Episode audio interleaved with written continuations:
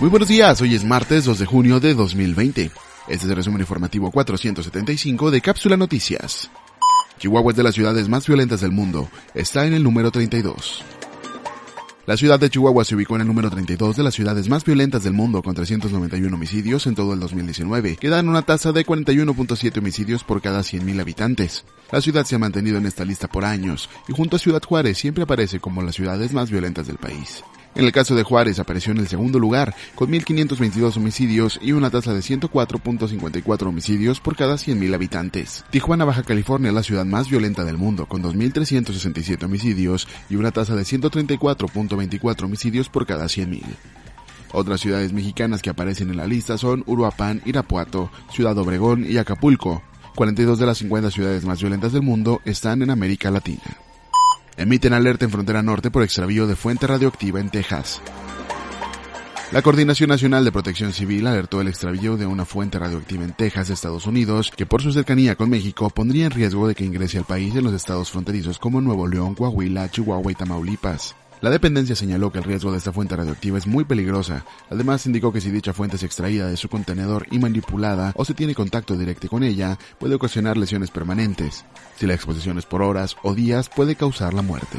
En concreto se trata de un contenedor industrial de la marca Industrial Nuclear, modelo IR-100 que contiene una fuente radioactiva de IR-192. De acuerdo con Protección Civil, el equipo junto al vehículo que lo transportaba fue arrastrado por la corriente del río Los Pedernales, en un sitio localizado al sureste de la ciudad de Fredericksburg, Texas. Aunque es poco probable que la fuente se traslade a territorio nacional, se emite esta información para conocimiento de las autoridades estatales de protección civil y público en general, declaró la dependencia estiman que se han perdido 12.5 millones de empleos por contingencia sanitaria. Debido a la suspensión de actividades no esenciales por la pandemia de COVID-19, durante abril 12.5 millones de mexicanos perdieron su trabajo y se mantienen en la incertidumbre sobre si volverán a laborar. Los trabajadores del sector informal fueron los más afectados, ya que constituyen 82.4% del total que se sumó a las filas de la población no económicamente activa. El resto, 2.2 millones, equivalentes al 17.2, se trata de empleados del sector formal. De acuerdo con la encuesta telefónica de ocupación y empleo levantada por el INEGI, la población no ocupada con disponibilidad para trabajar, pero sin buscar activamente empleo, pasó de 5.9 millones en marzo a 20 millones de personas en abril. De estos, 11.3 millones están en suspensión temporal por la contingencia sanitaria, sin percibir ingresos y sin saber si podrán retomar su empleo, mientras que otros 3.5 millones de personas perdieron o renunciaron a su empleo o tuvieron que cerrar su negocio. A estas cifras se suman 11 millones de personas que al no tener suficientes ingresos buscan buscan un segundo empleo. En el clima, hoy esperamos una temperatura máxima de 34 grados centígrados, mínima de 20 con cielo mayormente soleado. El dólar está en 21 pesos con 65 centavos. La gasolina regular se vende en promedio en 16,91 y la premium en 17,82. Multan a 10 por fiestas este fin de semana. La Subdirección de Gobernación Municipal logró por lo menos la recaudación de 10 mil pesos por multas en fiestas escandalosas. De acuerdo con César Comava, titular de la dependencia municipal, fueron atendidos 53 reportes. Del total de estas llamadas al 911, solo 10 resultaron con una multa. Cabe mencionar que en los operativos de Gobernación Municipal participan agentes de la Dirección de Seguridad Pública Municipal y la Guardia Nacional. Clausuran tomas clandestinas de agua en Ojos del Chubiscar.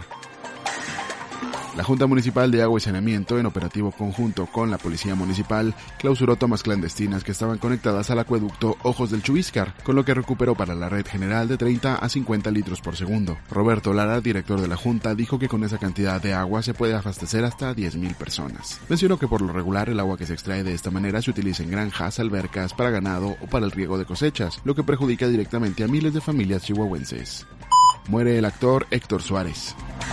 El actor y comediante Héctor Suárez falleció este martes a los 81 años, según informó su hijo Héctor Suárez Gómez, a través de un comunicado difundido por parte de la familia. Para nosotros se va el papá, abuelo, el hermano, el esposo, y no la figura pública que merece todo el reconocimiento de la familia artística y los medios de comunicación, señaló su hijo. Suárez comenzó su trayectoria artística en la década de los 60 junto a Susana Alexander, Héctor Bonilla y Alejandro Jodorowsky. Hizo su debut en la pantalla grande en 1964 con el filme El Asalto. También participó en las cintas Mecánica Nacional, Picardía Mexicana y La Marcha de Zacatecas. En televisión participó en programas de comedia como ¿Qué nos pasa? y también en telenovelas como Velo de novia, El derecho de nacer y El carruaje.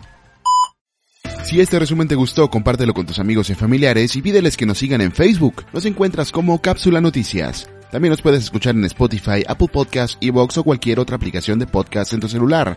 Si ya nos escuchas en alguna de estas plataformas, danos una calificación de 5 estrellas y no olvides seguir nuestro programa para estar pendiente de todos nuestros episodios. Yo soy David Adrián García, gracias por escucharnos. Cápsula Noticias de Chihuahua.